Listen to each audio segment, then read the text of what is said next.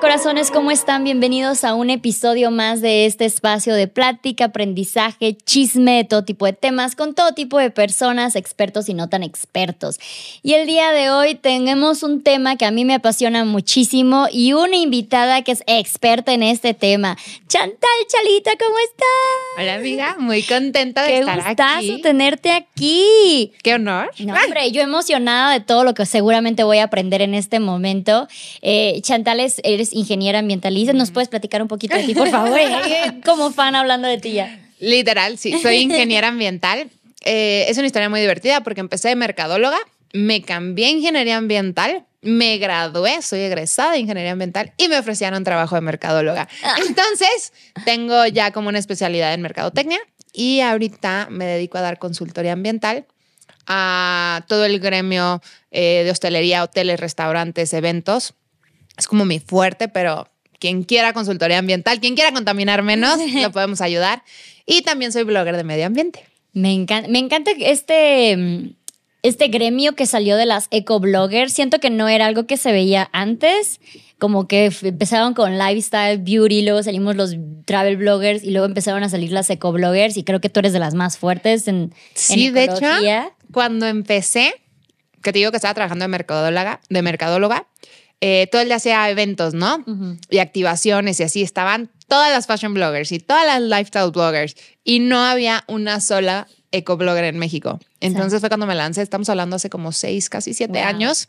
Y sí, fui pionera de blogger de medio ambiente en ¡Qué México. gusto! Mira ya cuánto has logrado, cuánto has hecho. Me da muchísimo gusto por ti. La verdad que sí, ¿eh? Yo también cuando me lancé, está muy chistosa la historia porque me aventé, porque una amiga eh, tenía como esta doble vida, ¿no? En ese momento estaba trabajando en mercadóloga ah, con cuatro agencias diferentes de marketing, haciendo eventos, estrategias de redes sociales, activaciones, todo, con las marcas que tú me quieras decir. Entonces estaba intentando ser vegana Mm. haciendo una estrategia de marketing para un restaurante de carnes. Estaba intentando ser zero waste, pero ¿cómo puedes consumir más este producto? Entonces era una súper doble vida que tenía, sí, no tienes idea cómo sufrí en ese momento. Y tenía como mucho por compartir, tenía todo este conocimiento de la carrera que yo necesitaba que la gente supiera de todos los problemas ambientales que había, de todo e- este despertar de conciencia que no había. Entonces me dijeron de que una amiga que también trabajaba conmigo en ese medio, de que, güey, lánzate, aviéntate. de-". Y fue súper cliché. Agarré mi Instagram, borré todas mis fotos y subí una foto abrazando un árbol. O sea, lo que esperabas de un ambientalista en ese momento. Sí fue, fue, fue el cliché, caí. Entonces, estaba abrazando un árbol y, y- y literal subí una frase de eh, Loving nature is not a hippie thing, it's a survival thing. O sea, no, no amo la naturaleza. O sea, es- eh, perdón, No es una ama- cosa sí, hippie. Ujú. no es una cosa hippie, es una cosa de sobrevivencia. Y así empezó mi camino y estuvo muy divertido porque cuando decimos así de que hasta dónde estoy ahorita, es que me convertí en esta ambientalista que me encanta decir imperfecta pero activa, porque entré como con un cliché, con un estereotipo, con una ideología, con un como esta mentalidad tan cuadrada del deber ser. Y las redes sociales fueron las que me abrieron este mundo de es mucho más allá de lo que crees. Ser un ambientalista no es el termo, no es la bolsa, no es el popote, es un estilo de vida de todos los días en todos los aspectos. Y yo me di cuenta y me convertí, lo sigo haciendo constantemente porque no es, o sea, no es como, ah, ya llegué a la meta, ya lo soy. ya lo logré. Ajá, ya, ya soy graduada. no. Ya lo posteé, ya soy. Ya soy. No, pero los seguidores, los que me preguntaban a mí todos los días de que yo estaba subiendo, ya sabes, de qué cifras, pero me encanta porque como soy súper numérica, era de que mi estadística de la escuela de, ¿sabías que en el 2050 va a haber más plástico que peces en el mar o que en México solo se recicla el 14% de la basura?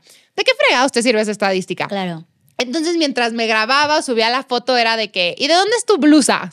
¿Y qué maquillaje usas? Oye, me encanta tu pelo, ¿qué te pones? Entonces, pues ahí fue cuando dije, madre Chantal, ¿qué te pones en el pelo? Claro, tiene que ser ¿De dónde es tu blusa? día. Y esas preguntas son las que me hicieron un verdadero ambientalista. Mira qué loco. Me encanta que hayas empezado con esta frase de ser ambientalista no es algo de hippies, es algo de supervivencia, porque es como que el enfoque principal que le quiero dar a esto. Tú y yo, digo, lo, lo que es, venimos como de backgrounds muy diferentes, ¿no? Entonces, eh, ¿qué pasa con esta idea de que se, la ecología, como ahora te la venden, es algo desde un privilegio? O sea, porque el topper de bambú te sale muchísimo más caro que el topercito del yogur, que luego lo llenas con la tinga, güey. O sea, ¿por qué empieza a verse, por qué está, esta idea de que el ecoboutique es mucho más caro que el hostelito, cositas así? ¿Cómo, ¿Qué opinas tú de que la ecología es cosa de privilegio, es, es un privilegio. Yo creo que es completamente bullshit. no, ya, fuera de broma, eh, creo que todo empieza por esto. Ahora sí, clase de historia. Por favor, por favor. Vivimos en un mundo consumista, o sea, nos hicieron creer, o todo nuestro modelo financiero gira en torno al consumo, a generar riqueza por medio de un valor económico, ¿no? Entonces, básicamente nos, nos movemos en un mundo de dinero. Dijimos que yo empecé hace siete años este tema. Te juro, decir sustentable no existía la palabra. O sea, hablaba en chino, no, no, no, no sabían de qué estaba hablando. Aparece Greta, la famosísima Greta Thunberg, con su letrerito de, de Strike for Future. Entonces, ahorita es una tendencia, es un tema de marketing que, bueno o malo, estamos a favor de ello, si lo usan o no lo usan como tema mercadológico, el que el medio ambiente sea un tema de moda, sea una tendencia, lo mejor que nos pudo haber pasado. Porque va alineado con una necesidad vital que sí tenemos de sobrevivencia de nos estamos fregando el planeta y no nos estamos dando cuenta. Entonces, el tema no estaba en el mapa, ya está en el mapa. ¿Qué van a hacer las empresas que vivimos en un mundo consumista y quieren hacer dinero? Se van a aprovechar de ello para bien o para mal más para bien, gracias a Dios, porque como insisto, sí es una necesidad. O sea, la sustentabilidad, el medio ambiente, por más que ahorita sea un trending topic, es una necesidad vital, no porque se vaya a acabar el mundo. No me gustan las frases, yo nunca he sido, no me gusta decir nunca, pero no, intento no ser radical, intento no ser fatalista, intento tampoco ser así como el optimista, pero sí realista. Entonces, el mundo no se va a acabar, no se está acabando el mundo. Lo que estamos haciendo es, con esta economía lineal, que extraemos, extraemos, extraemos, producimos, producimos, producimos, tiramos, tiramos, tiramos, estamos explotando los recursos. Así piensa en el arbolita, en el arbolito, piensa en las playas, piensa en las montañas, todos esos eh, paisajes de naturaleza. En el sistema económico en el que vivimos, lo vemos como materia prima que vamos a explotar para generar productos. Entonces, por eso es tan caro este tema de ser ecológico, porque como agarraron el trending topic, lo, lo aprovecharon, lo explotaron y lo hicieron un modelo consumista. Pero ser sustentable no tiene por qué necesariamente ser más caro. Ojo, ¿a qué voy con esto? Como estilo de vida, hay ciertos aspectos donde tú Puede que sí tengas que invertir más, como por ejemplo, ahorita lo Los orgánico. Litros de agua o lo orgánico. Lo orgánico. ¿Por qué? Porque está tan contaminado todo, todos estos monocultivos llenos de pesticidas, llenos de fertilizantes. Es una locura en el, la bola química que hicimos de tóxicos de toda la agricultura, que tú crear un oasis de que algo sea natural, o sea, es muy, muy, muy difícil porque les llega una plaga del terreno de al lado que sí tiene los 10 mil eh, eh, pesticidas. Ajá, pesticidas y fertilizantes químicos, les llega una plaga y pues va tu cultivo orgánico. Entonces es mucho más difícil, requiere mucho más cuidado que sí, no es que te lo quieran vender más caro, es que sí cuesta más. O la otra es muchos productos, por ejemplo, una botella de agua. El plástico está súper subsidiado. Entonces, que a ti te valga 10, 20 centavos hacer una botella de plástico de un material tan valioso como el petróleo, que tienes que extraerlo, refinarlo, procesarlo para que llegue a ser una botella, entonces no hay esta congruencia alrededor del dinero. Pero si tú entiendes, hay un video que por favor, en cuanto acaben de ver este podcast, de hecho dos. ¿En qué? Estos videos siempre los recomiendo, te juro, soy la mejor mercadóloga así de estos dos videos.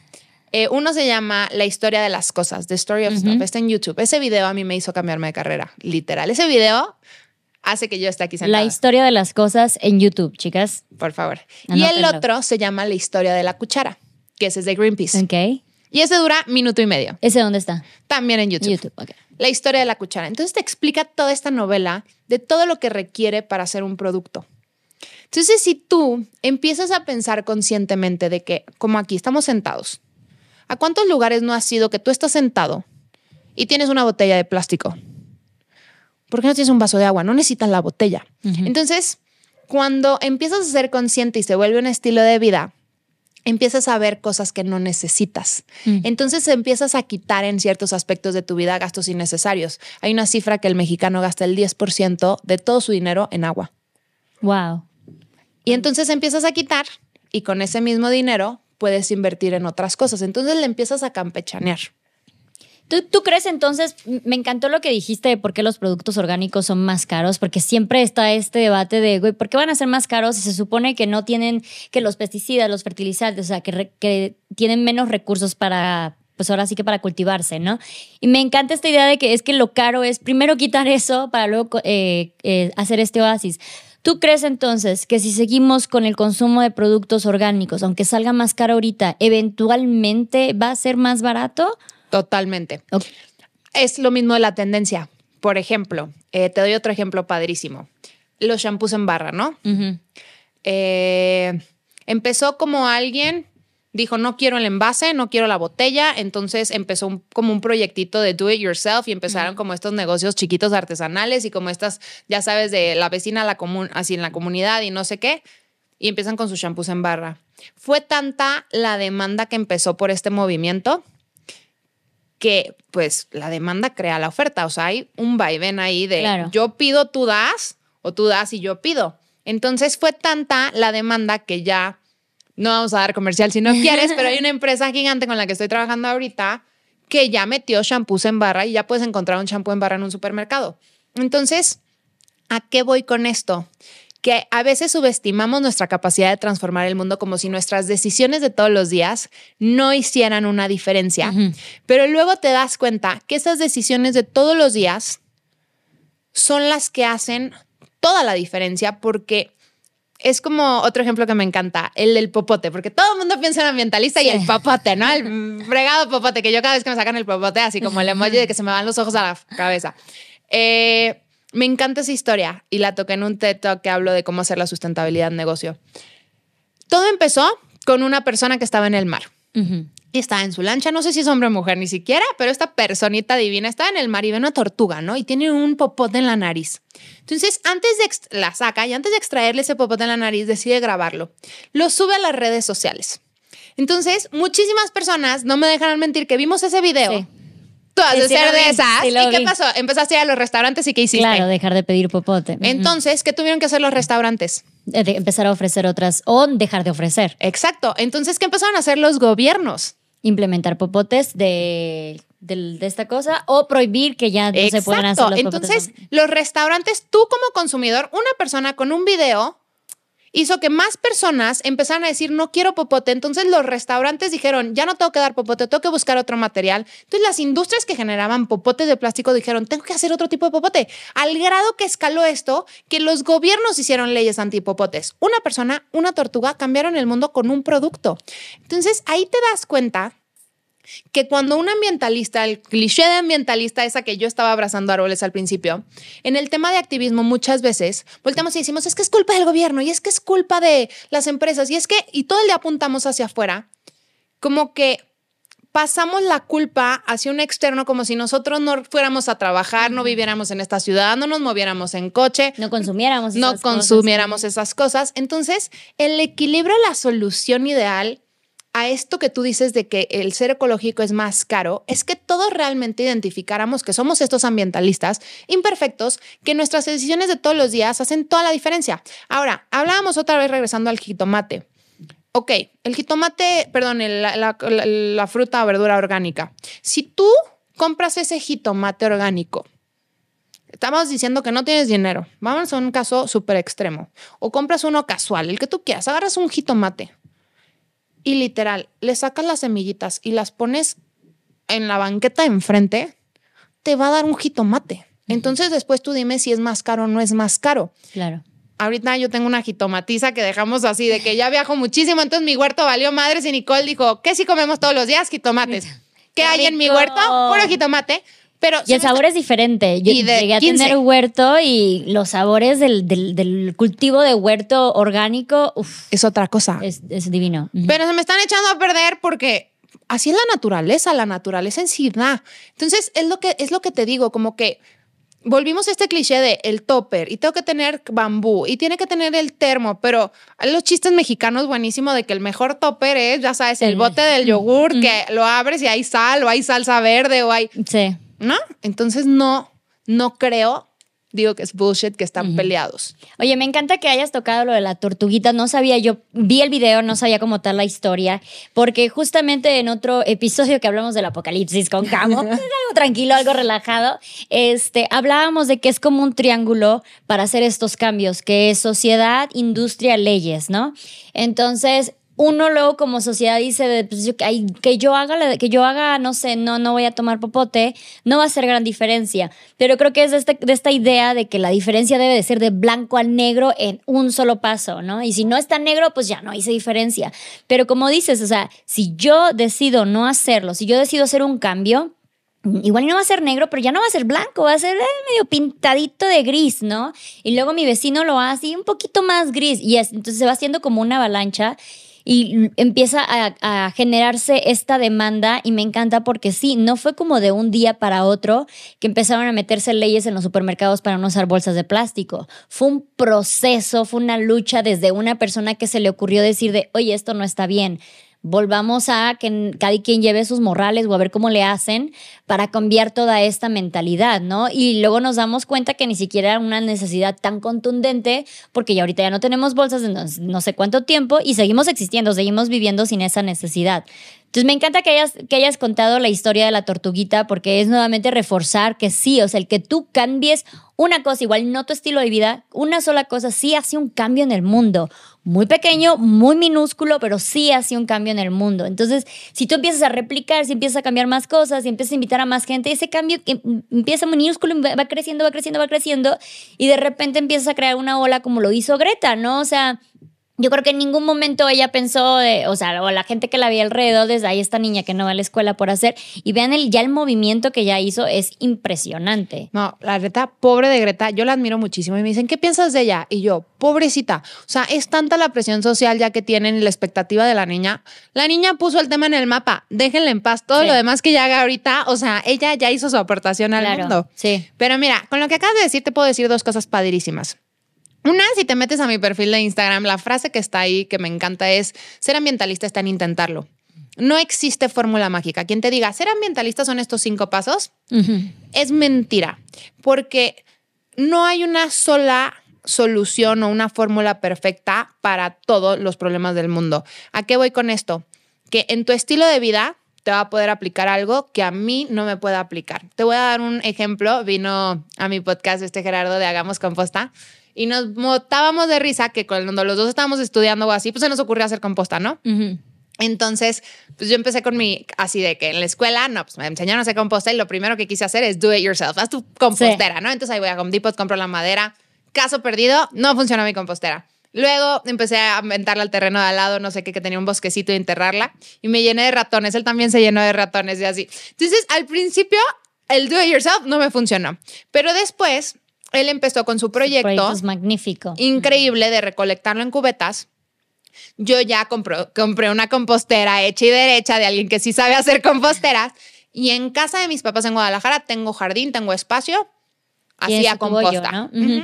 Hacía composta. Después me mudé a Ciudad de México. Vivía en un departamento minúsculo, sin balcón, sin patio, sin nada. No me cabía la compostera, pero quería hacer una persona responsable, consciente, entonces empezaba, tenía huerto Roma Verde a la vuelta, entonces empezaba a congelarlo, metía todos mis desechos orgánicos, los congelaba y cuando iba a reciclar a huerto Roma Verde llevaba mi composta.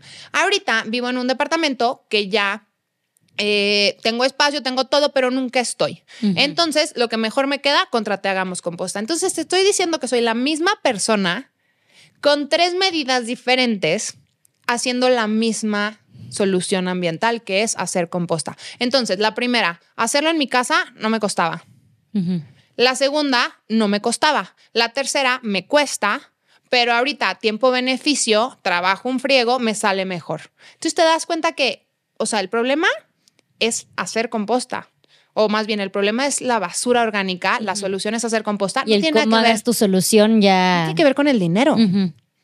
Otro ejemplo que te puedo dar es, por ejemplo, eh, hablamos que es carísimo, no sé, los productos ecológicos en el cuidado personal. Ok, puede que el, el cepillo de dientes de bambú sea más caro, pero si tú haces tu pasta, te puede salir en cinco pesos. Si usas la copa menstrual, las toallas sanitarias, las mujeres, es un tema súper polémico. Ok, si te cuentas en una comunidad rural, que no haya acceso a agua potable, lo que tú quieras, entiendo que no puedas usar la copa menstrual. Pero si tú ya tienes acceso a agua potable, puedes servir poquita agua para, eh, para desinfectarla. desinfectarla.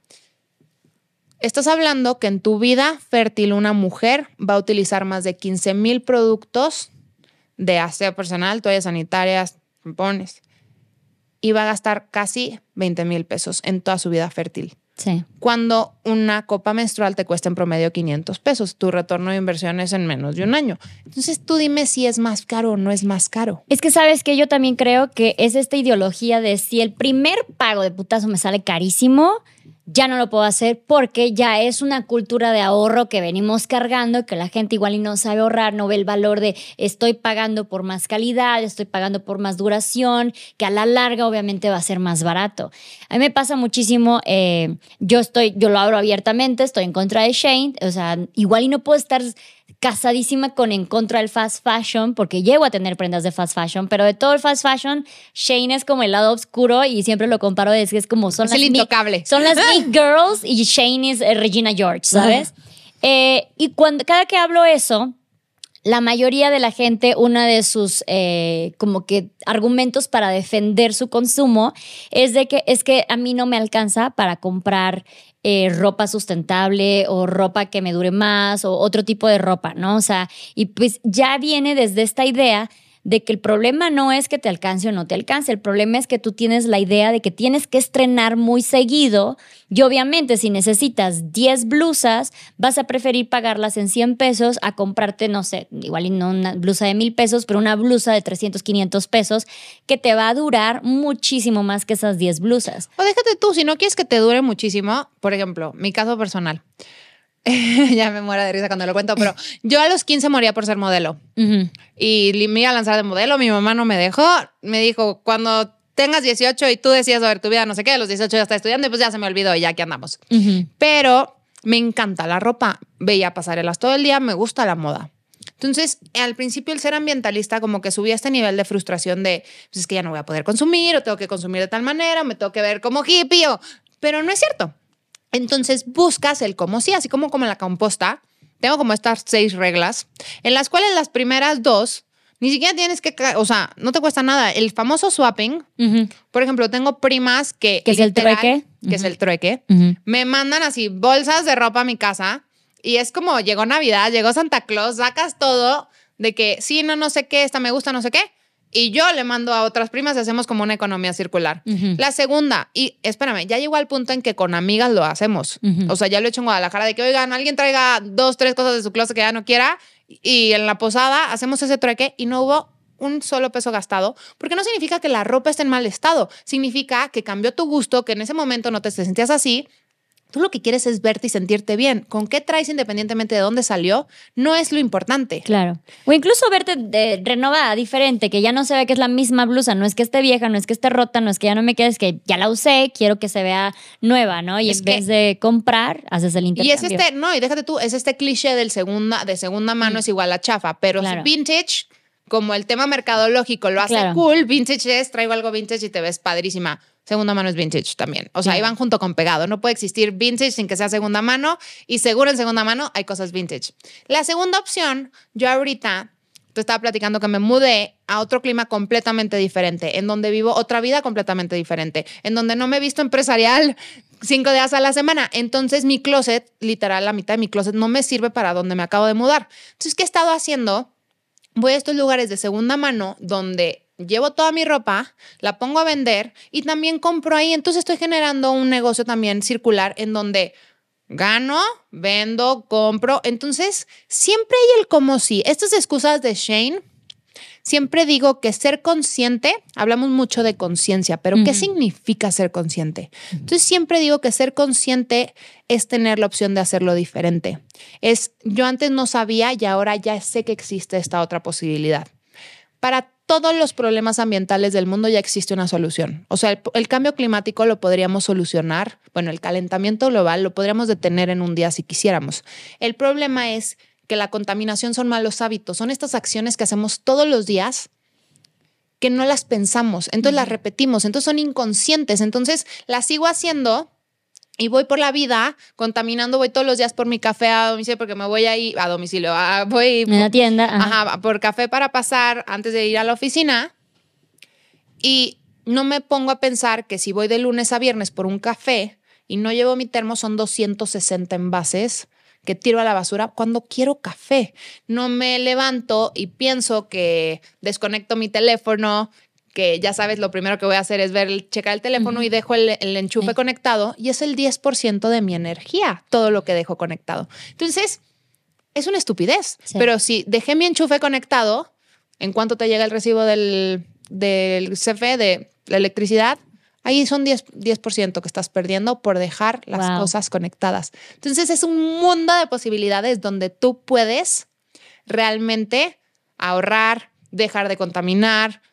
Y yo siempre digo, es padrísimo porque si las encuentras, ese dinero, yo por ejemplo me encanta viajar y comer, ya, ya, ya, hablamos el mismo idioma, pues lo destino a viajar y comer. Claro. Claro, me encanta, eh, hablando de eso, eh, justo antes de empezar a grabar este podcast, estábamos hablando de los famosos que utilizan luego su jet y porque dicen, es que... Eh, entre más rico eres, pues tienes todas estas publicidades, o más gastas o más puedes comprar estos productos que sí son ecológicos y yo como simple mortal no puedo gastarme los filtros de agua o tampoco estoy utilizando un jet, entonces sí puedo estar comprando ropa de Shen, etc.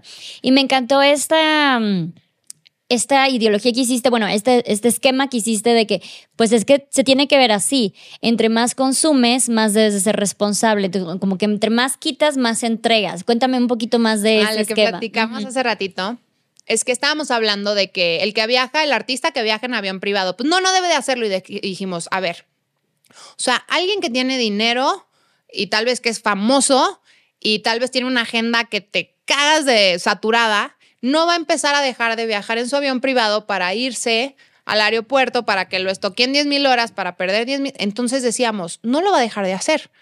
Entonces no se trata que lo deje de hacer. Es como, ok, yo tengo o puedo consumir tanto. Entonces, este es mi nivel de consumo, es chico, mediano, grande. Entonces, mi responsabilidad, dependiendo de ese consumo, es chico, mediano o grande.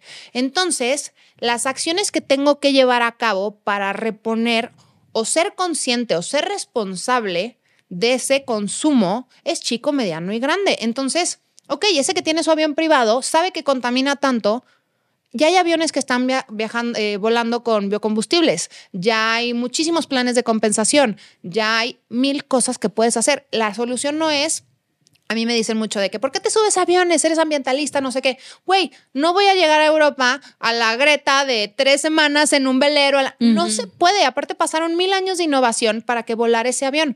Pero ahorita, como consumidor, ¿qué puedo hacer? Si hay otra alternativa, como viajar en tren, como moverme caminando y turistear caminando, como usar el, el transporte público, lo voy a hacer. Pero si tengo que volar, ok, este fue mi impacto. Ahora, ¿qué puedo hacer al respecto? Entonces es consumo tanto, me responsabilizo tanto y no tiene que ser tanto. nada que ver, o sea, no tiene que ser directamente algo con el avión o con tu viaje, sino que puede ser de, bueno, yo no hago esto, pero no sé si hago composta. Yo compro ropa, pero eh, consumo orgánicos, entonces no tiene que ser como un poco delicado porque hay mucho justificación o greenwash respecto a, Ok. por ejemplo, te lo doy, te digo en el tema de mi trabajo. Eh, soy directora de sustentabilidad de un grupo restaurantero de carnes de los más grandes del país. Y lo más irónico es que vendí esa consultoría cuando estaba intentando ser vegana. Entonces, es un grupo restaurantero que vende carnes, es un steakhouse. Entonces, cuando al principio volteaban y me decían, hasta unos veganos también muy famosos, me decían, pues convéncelos que dejen de vender carne. Y yo, no, güey, o sea, es un grupo de carnes. Entonces, al principio dije, no voy a quitar la carne, no me puedo meter con la carne, pero ¿qué sí puedo hacer? Entonces me empecé a meter con el pescado. Entonces quité el salmón y empecé a meter una pesca sustentable. Entonces después me di cuenta que no había muchas opciones veganas. Entonces me empecé a meter en ese menú y empecé a meter opciones vegetarianas y veganas. Pero ¿qué pasó con la carne? ok, no puedo quitar la carne, ya me meto a temas de huella de carbono y compensación. Entonces mido el impacto de la carne y ya me pongo a hacer algo al respecto a ese impacto. Entonces, no es unas por otras, es, es ver historias completas, que es lo que te digo de la historia de la cuchara, y es responsabilizarnos, porque ahorita, por ejemplo, Coca-Cola, ahora sí lo aventamos, que es el contaminador número uno de plástico en el mundo. Ok, Coca-Cola basa sus plantas y para crear la Coca-Cola, el, el refresco, las plantas ya tienen un nivel de tecnología e innovación en sustentabilidad que te mueres. O sea, cómo recirculan agua, cómo zero waste, cómo no sé qué. Pero ¿quién es el consumidor de Coca-Cola? Coca-Cola no es el que se consume la Coca-Cola, no es el que dice, oye, quiero mi chesco. Entonces ahí es cuando empieza a ser un tema de responsabilidad compartida. Coca-Cola nos tiene que poner todas las facilidades para que podamos reciclar, o sea, sí, sí es su parte, porque es el final de su cadena, ponerte el cómo tú puedas reciclar, pero tú que te estás tomando la Coca-Cola, en el momento que llega ese refresco a tu mano, ya es tu responsabilidad. Ya es tu responsabilidad. Y esa es la que no queremos eh, aceptar como consumidores. Entonces, por eso, la razón más fácil que tú puedes decir es, ah, no, pues voy a consumir Shane. Porque es barato. No, ni madres. O sea, es, es la salida fácil. Son malos hábitos y es escoger la salida fácil. Me encanta. Está, muy interesante de que, güey, sí, Coca-Cola contamina muchísimo, pero una vez que está en tu mano es tu responsabilidad. Quiero que hablemos de lo que es ser ambientalista imperfecto, porque es una campaña que tú tienes muy buena y creo que a mí me, me, me alivianó muchísimo en el momento que yo empecé a meterme a la vida sustentable. Porque cuando tú empiezas, te viene, te vas como orden tobogán y de repente ya ves basura y contaminación en todos lados y empieza a ser como este, incluso insano para ti, te empieza a generar muchísima ansiedad y quieres salvar el mundo tú solo y no se puede porque debe de ser un cambio social y todo lo demás. Y cuando empiezas a meter de ser ambientalista imperfecto, es como que un balde de agua de que, ay, gracias, ¿sabes? O sea, de necesitaba esto. Porque a mí me pasa muchísimo, digo, yo hago ya muchas cosas en mi vida y claro que todavía hay muchas cosas que pudiera hacer y todavía no hago, que si composta, que si los pañales de tela, que si lo que sea, pero claro, también tomo aviones, tomo esto. Y cuando voy al tianguis, este es un excelente ejemplo, yo voy a los tianguis no porque sean baratos, porque luego me hacen muchísima burla de que me ven la cara en los tianguis, no porque sean baratos, sino porque es un consumo local, que es, no sé, economía circular, lo que sea. Eh, yo voy en mi carrito, voy con mis bolsas de tela, voy con todo. Pero no voy con toppers. Porque ya voy cargando con la niña, ya voy cargando con mi carrito tóxico, ya voy cargando con las bolsas, voy cargando con la despensa de regreso. Y no manches, la gente se enfoca en los pinches toppers que no llevé.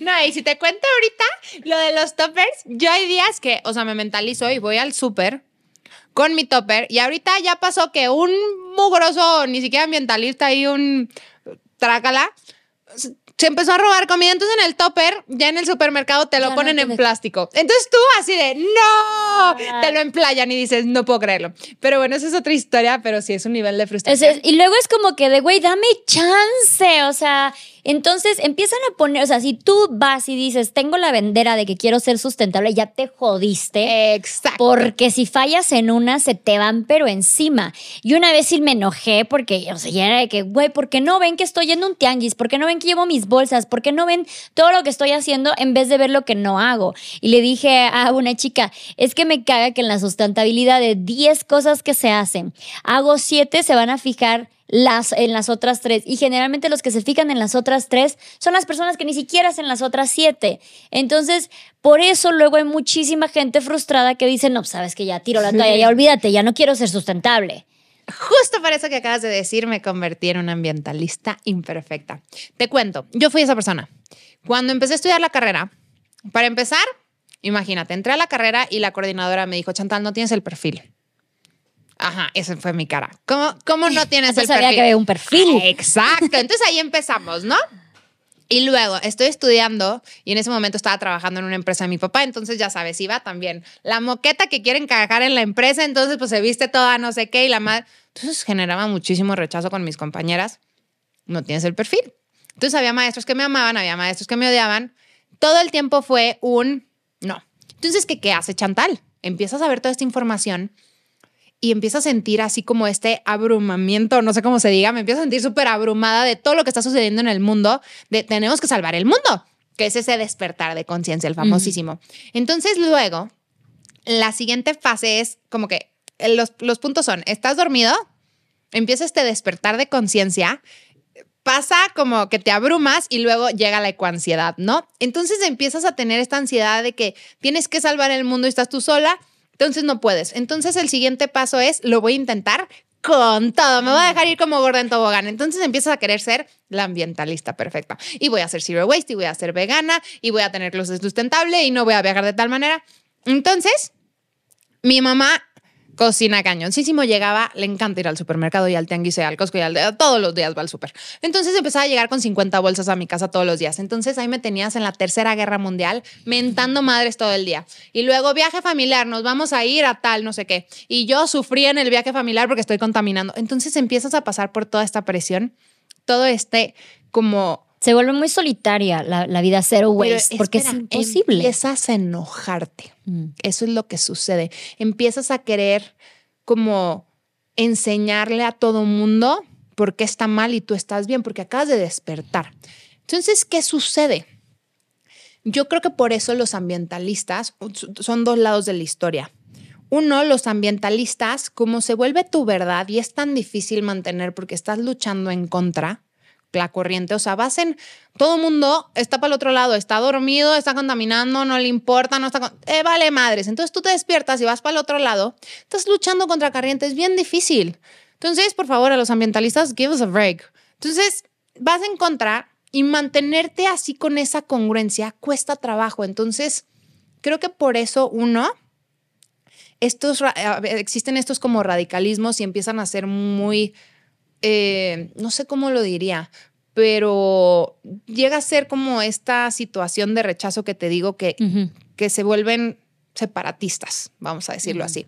Y luego entra esta parte del juicio. Como hay este estereotipo del deber ser que cuesta tanto mantener, los que no están ahí todavía es como, ah, pues quería hacer ahora sí. Sí. Te ven con un vaso rojo en una fiesta, no que muy ambientalista, entonces dices, a la madre estoy haciendo composta, estoy haciendo todo esto. ¿Tú qué haces, güey? Ambientalista Imperfecta empezó por un amigo que espero escuches este podcast, que un día volteó y me veía en ese nivel de frustración, en esa etapa, y me decía, Chantal, deja, oculta, deja de querer ocultar la cruz de tu parroquia, güey. Eres tal, vives de tal manera, con tal familia, en tal, ya acéptalo. Y fue como un balde de agua fría de que sí, güey, está bien difícil querer ser hippie cuando no soy hippie, ser vegana cuando mi mamá es chef y me fascina comer, cuando me encanta la ropa, entonces sí me gusta vestirme diferente y no voy a ser minimalista. O sea, era como todos estos conflictos e incongruencias. Entonces fue, ok, ahí fue mi punto de partida. ¿Qué sí puedo hacer?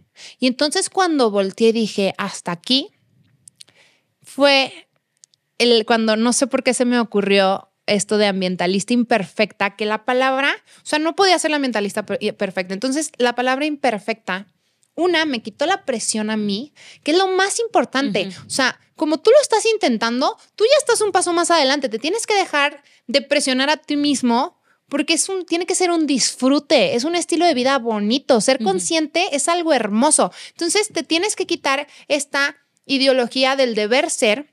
Entonces, imperfecto fue para mí un nadie te está juzgando, o sea, empezando por ti. Y el segundo, para afuera, con las redes sociales, justo lo que acabas de decir. Mi mamá tiene chamarras de pieles. Entonces voy a un lugar que hace frío y pues me ponía un pelo a mi mamá. Entonces ya andaba así de que si me ven y si no sé qué, güey, no pasa nada. O sea, no me quita o desamerita o desacredita todo lo otro que estoy haciendo. Entonces el ambientalista imperfecto te quita la presión a ti mismo y te da permiso, por así decirlo, de que si un día la riegas no pasa nada. Y lo más bonito de todo, a lo que escaló ahorita, que es lo que tú dices.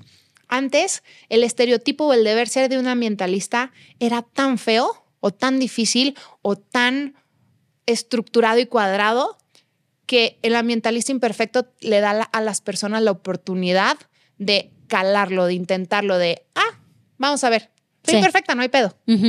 Entonces, así nació. Fue por una necesidad propia de quitarme esa presión que tú acabas de sentir como persona, eh, pues ahora sí que sí, abierta en las redes, o sea, como una persona eh, ¿cuál es la palabra cuando ya estás Pública. pública? Entonces sí, por eso nació. Qué bueno, no, y qué bueno, de verdad, porque sí da coraje. Yo siempre les explico de por esto, por esta presión de hay que ser perfectos. Mucha gente dijo, dice, pues no lo intento, güey, porque la neta yo sé que no me voy a hacer vegana. Yo sé que no, mañana no voy a dejar de comprar absolutamente nada. Entonces, ¿para qué empiezo con un puntito si no voy a poder cumplir con los otros 100?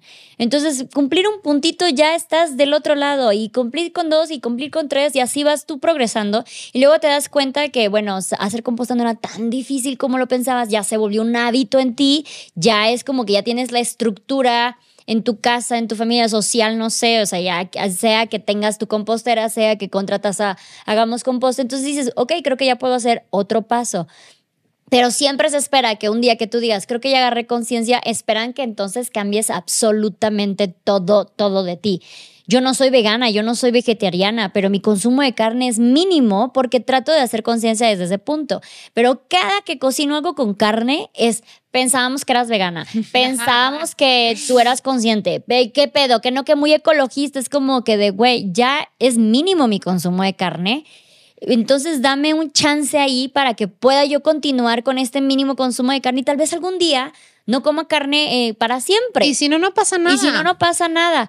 Pero sí es, es esta presión social ahora sí de que si tú decides levantar esta bandera, eh, se te van encima para todas las cosas que no estás haciendo y no están viendo las que ya estás haciendo. Y se vuelve muy frustrante para la gente entrar a este como que movimiento de, de ser ecologista. Pues para dar la apertura de entrar, me encantaría decir los siguientes puntos. El primero, una, no es más caro.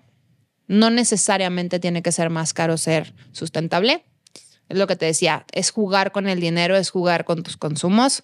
Entonces sí se puede, independientemente de cualquier nivel socioeconómico. Segundo, eh, sean ambientalistas imperfectos, como le dijimos. Sí entiendo lo que acabas de decir, la presión social de fuera. Cuando tú eres congruente, ahí también fue cuando, ok, soy esta persona y lo estoy intentando y tú sabes que estás haciendo lo mejor posible contigo y tú te quitas a ti mismo esa presión, la de afuera ya empieza a valer madres. Entonces, todos somos ambientalistas, nada más unos están dormidos, otros están despiertos. Los quiero invitar a que se despierten porque lo necesita el mundo. Y si comes carne, no pasa nada, nada más bájale. O el tema es, como somos muchos y todos queremos comer mucho y estamos desperdiciando mucho, pues hay demasiada ganadería, pero si le bajamos todos, es más, si todo el mundo se volviera vegetariano o vegano, que no me escuchen o si sí me escuchan, sigue siendo mi punto de vista, se va a volver un pedo también. ¿Ok? Si todos quieren comer azaí que solo se crea en, el Amazonas, va a ser un pedo. Si todos se cambian a leche de almendras, ya es un pedo. Entonces, no va por ahí. Chiste es un equilibrio. Es un equilibrio. Entonces, una es lo que te decía, inténtalo. No pasa nada. Dos, la presión social, quítatela. Tres, ser un ambientalista no es un estereotipo. No existe un molde. Entonces, es simplemente lo que consumo que no necesito, me lo robo a mí misma. Entonces, es cómo puedo consumir menos y mejor. Y no, insisto, no es lo de la ropa, lo que dijimos de, te doy un caso. Ahorita te conté lo de que hago swapping, te conté cómo estoy cambiando mi closet con moda de primera, segunda, perdón, de segunda mano, pero hay ciertas cosas que necesito. Que digo, me hace falta un pantalón tal para viajar o necesito, estoy haciendo muchísimo ejercicio, entonces cuando alcanzo a lavar me hace falta tal. Entonces ya busqué cómo consumir. El tercero, puede que fast fashion, sí, lo voy a buscar en un centro comercial. Entonces voy a entrar a una tienda de esas y no pasa nada. Entonces es ese equilibrio del todo.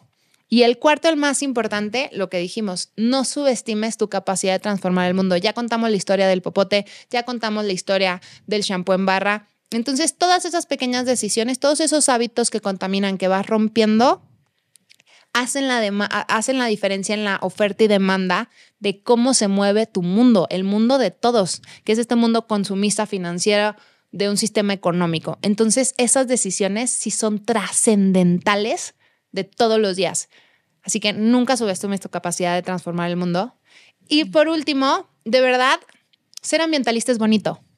Es, un estilo de vida muy bonito cuando no tienes esa presión, cuando no estás intentando convencer a todo mundo o imponerte del por qué tiene que ser. Entonces, si no lo estás disfrutando, algo estás haciendo mal.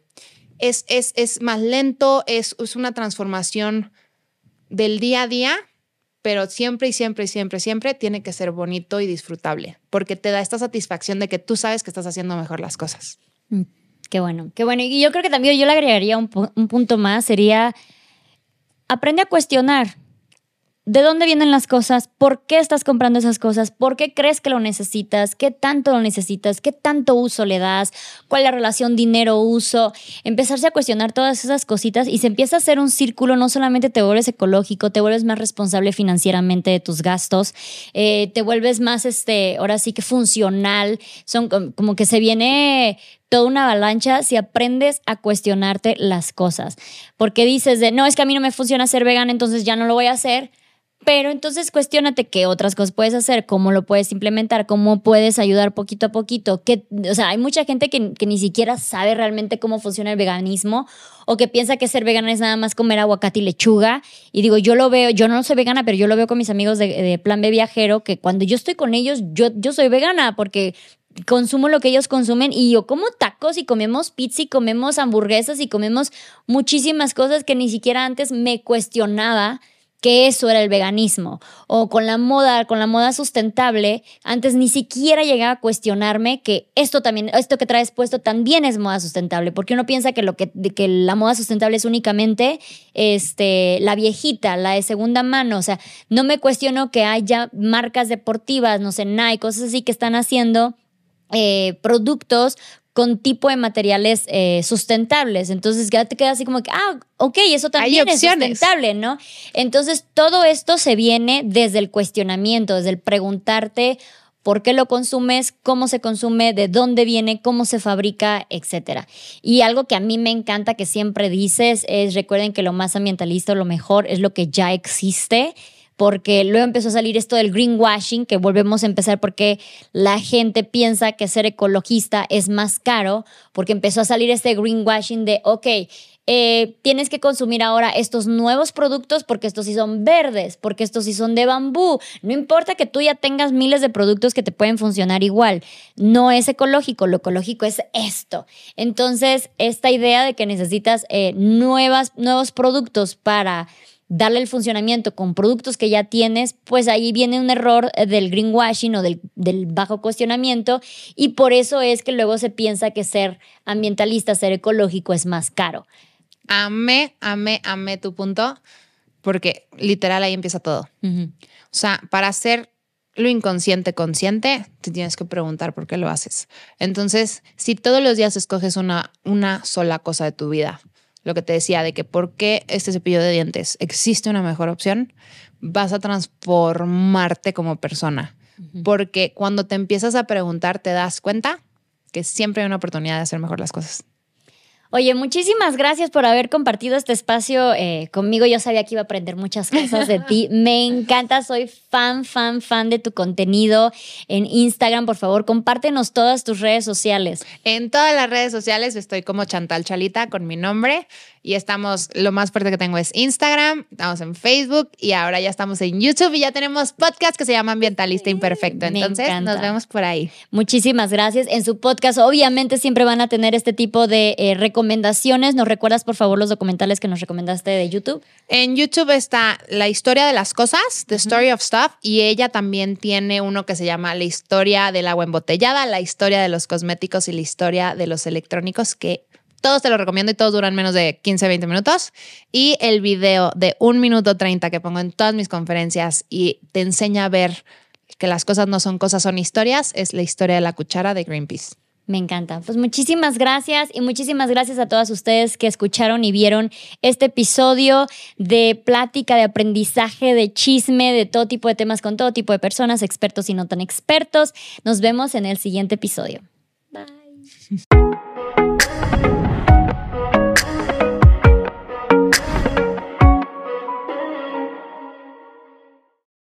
Hola, yo soy Pedro Prieto. Y yo soy Titi Jax.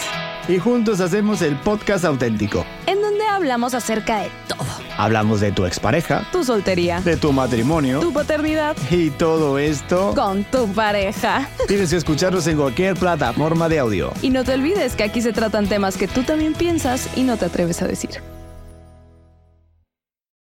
If you own a vehicle with less than 200,000 miles and have an auto warranty about to expire or no warranty coverage at all, listen up. CarShield has a low-cost month-to-month vehicle protection plan that covers more parts than ever. Visit carshield.com/audio to find out how you could pay almost nothing for covered auto repairs. Drivers who activate this vehicle protection today will also receive free roadside assistance, free towing, and car rental options at no additional cost. Get your free quote today at carshield.com/audio. That's carshield.com/audio.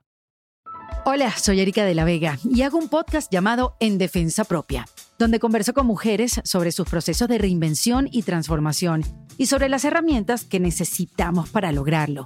A través de las historias que escucharás en En Defensa Propia, conseguirás la inspiración y la motivación para reconectar con tu poder interior, cambiar tu actitud hacia los cambios y así poder diseñar la vida que quieres vivir. En Defensa Propia. Puedes escuchar En Defensa Propia en todas las plataformas de audio.